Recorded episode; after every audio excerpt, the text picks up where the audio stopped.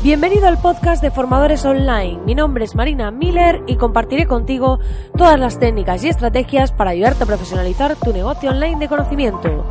Dicho esto, comenzamos con el programa de hoy.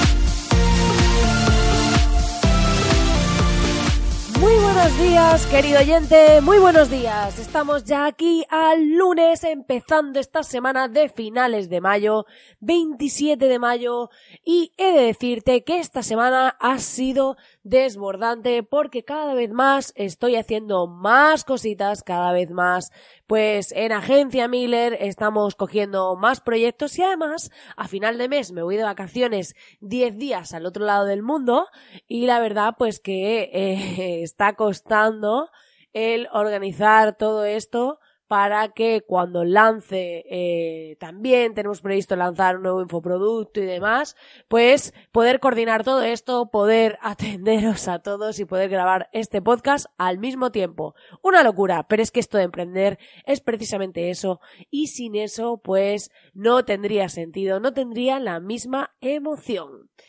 Dicho esto, o sea, acabas de aterrizar y no sabes de qué va esto, te invito a que vayas a www.marinamiller.es donde vas a poder acceder a una academia online totalmente gratuita en la que aprenderás a cómo conseguir clientes en internet y además pues vas a disfrutar de un montón de video masterclasses 100% prácticas y al grano para ofrecer tu formación y servicios online de forma profesional.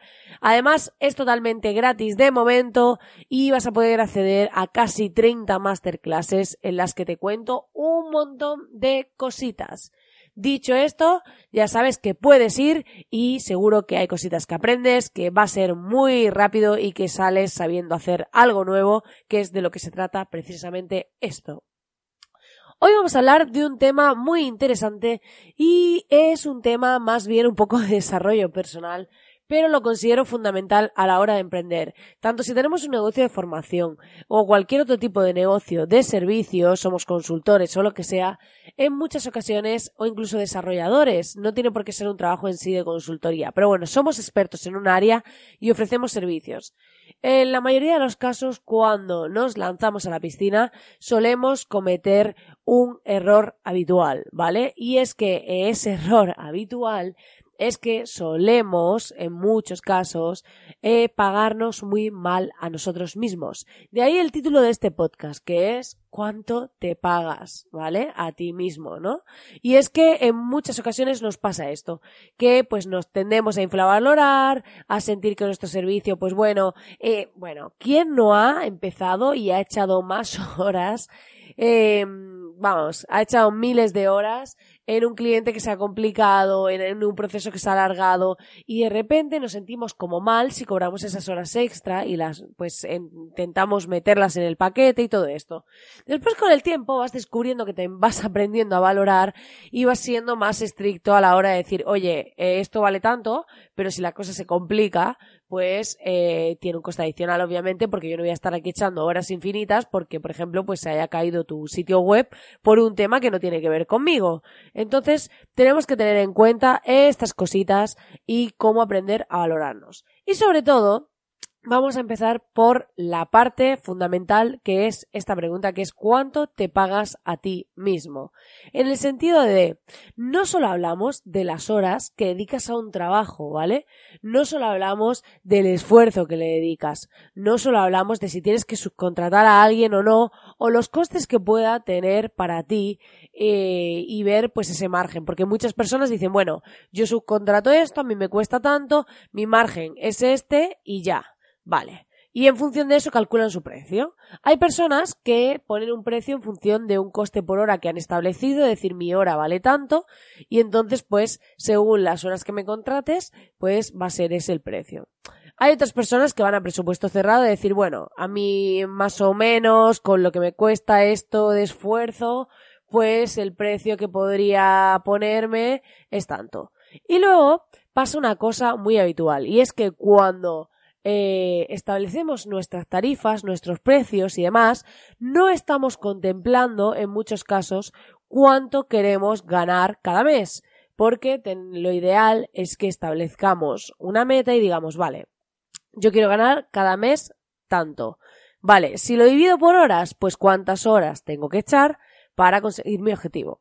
Si lo divido por eh, proyectos, pues eh, cuántos proyectos de este tipo tengo que vender para eh, conseguir mi objetivo. Y esto nos aterriza muchísimo, porque esto nos da una visión real de decir, oye, es que he conseguido dos clientes y para ganar lo que yo quiero necesito cuatro. Entonces, claro, eh, vamos a empezar a ser realistas de lo que necesitamos realmente, más allá de nuestros números en la cabeza o de, bueno, más o menos. El más o menos tenemos que intentar evitarlo de nuestra vida, de decir, oye, yo quiero un objetivo y este es mi objetivo. Y ahora vamos a entrar en un tema más interesante aún, que es cuál, o sea, en función de qué has trazado ese sueldo. Porque la mayoría de personas nos ponemos un sueldo Ay, perdonad por mi voz, es que estoy con hiperalergia madrileña, pero lo superaré y saldré de ello. Y como te decía, muchas personas solemos establecer un sueldo eh, en función de lo que consideramos válido. Es como el mínimo. Te explico. Tendemos a pensar, eh, vamos a ganar esto como mínimo. Es como, si llego a 3.000 euros, por poner algo, por así un poco eh, dices, si llego a 3.000 euros, ah, ya está genial. ¿Qué pasa con esa frase? O sea, atención, stop, párate. Cuando tú estás diciendo, ah, mi objetivo es llegar a esto, con esto yo estaría bien, estás yendo al mínimo de lo que quieres obtener pero es el mínimo, no es el máximo. Pero como tú ya has establecido que con eso es suficiente, automáticamente tus sistemas, tus mecanismos, tu forma de trabajar, tu todo, esto es la ley de la atracción pura y dura, vamos. Eh, coges y dices, vale, pues cuando llegas a eso, tu cuerpo se relaja y dice, ah, ya estamos, ya estamos ahí, ya estamos, no hace falta más, genial, estupendo. Pero, aquí viene la pregunta que dices, hey, ese es el mínimo. Pero si yo mi objetivo dijese, es que a mí lo que me gustaría ganar son 6.000, no 3.000 al mes. Tu objetivo entonces o tu forma de plantearlo no puede ser, ay, yo con 3.000 tengo suficiente. No, tiene que ser, oye, yo necesito 6.000. Porque ahí lo que vas a hacer es tener, hacer todo tipo de acciones, vas a empezar a actuar de forma que tu subconsciente, todas tus acciones, todos tus movimientos van a ir focalizados a conseguir esos 6.000. Ya no vas a estar pensando en los 3.000 de, ay, vale, me conformo. No. ¿Y qué vas a hacer? Que vas a decir, vale, si yo ahora mismo puedo llevar cuatro clientes, por ponerte un ejemplo, puedo llevar cuatro clientes, y claro, es que yo no puedo ganar más de 3.000 porque por las horas que he hecho, por los precios y demás, pues no puedo llegar a más clientes, no puedo subir precios y demás. Vas a buscar la manera de cómo automatizar, de cómo delegar, de cómo mejorar tus procesos, tus tareas, tus sistemas para poder hacer esa escalada a conseguir esos 6.000. Si tu objetivo se centra en ese máximo y no en el mínimo, vas a ir buscando automáticamente tu cuerpo, va a ir buscando recursos y maneras porque te vas a tener que poner a pensar a decir, oye, si yo quiero alcanzar 6.000 y vale, he llegado a los 3.000, pero no, mm, ¿cómo puedo hacer esto? Escalarlo. Y al final es un trabajo psicológico. Al final es cómo trabajamos nuestra mente para enfocarla en ese otro objetivo y que le digamos, oye, que el mínimo, que no te relajes, que el mínimo no es este, que el mínimo es el otro. Y como mínimo quiero eso. Entonces vamos a cambiarle el discurso mental y de repente todas nuestras acciones, todas nuestras tareas, todo lo que estemos haciendo van a estar enfocados en cómo conseguir esos 6.000. Y eso va a suponer una revolución interna, porque lo que va a hacer es que busquemos la manera de poder ganar más, de que busquemos la manera de poder maximizar nuestras tareas, de cómo mejorar nuestra productividad, de encontrar proveedores más económicos, si a lo mejor estábamos tirando de proveedores más caros. Vamos a buscar el ingenio, es como la necesidad potencia el ingenio, pues vamos, nuestro cuerpo se va a enfocar en cómo mejorar todo eso para poder alcanzar nuestro objetivo, porque esto es como cuando estás subiendo una montaña y te estás ahogando y a tu cuerpo le dices, hey, que tienes que subir, no es lo mismo que tú digas, ay, puedes subir si te apetece, o que le digas, oye, que o subes o te mueres congelado aquí si no llegas al refugio. Entonces, hay que generar eso en nuestro cuerpo, generar ese estado de decir, hey, que con esto no vale, porque así vas a empezar a cambiar tu mente, vas a empezar a buscar nuevas formas, vas a cambiar cuánto te pagas a ti mismo y vas a conseguir objetivos que van a ser mucho más satisfactorios para tu vida porque al final te vas a pagar más, te vas a sentir más feliz y eso no quita que porque ganes más dinero tienes que renunciar al tiempo. No, se trata de encontrar la manera de ganar más trabajando menos, que eso es de lo que se trata todo esto. Así que con este podcast que es un poco distinto, solo quería invitarte a reflexionar sobre esto, a reflexionar sobre si te estás pagando el mínimo válido para ti o realmente te estás pagando más y estás consiguiendo mejorar y hacer crecer tu porque finalmente es de lo que se trata.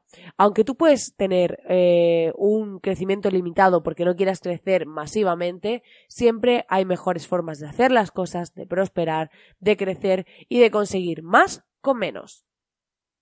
Pues nada, querido oyente, hasta aquí el programa de hoy. Espero que te haya gustado, espero que te haya aportado valor y ya sabes que agradezco enormemente tus valoraciones de 5 estrellas en iTunes, reseñas y corazoncitos en iBox y en Spotify.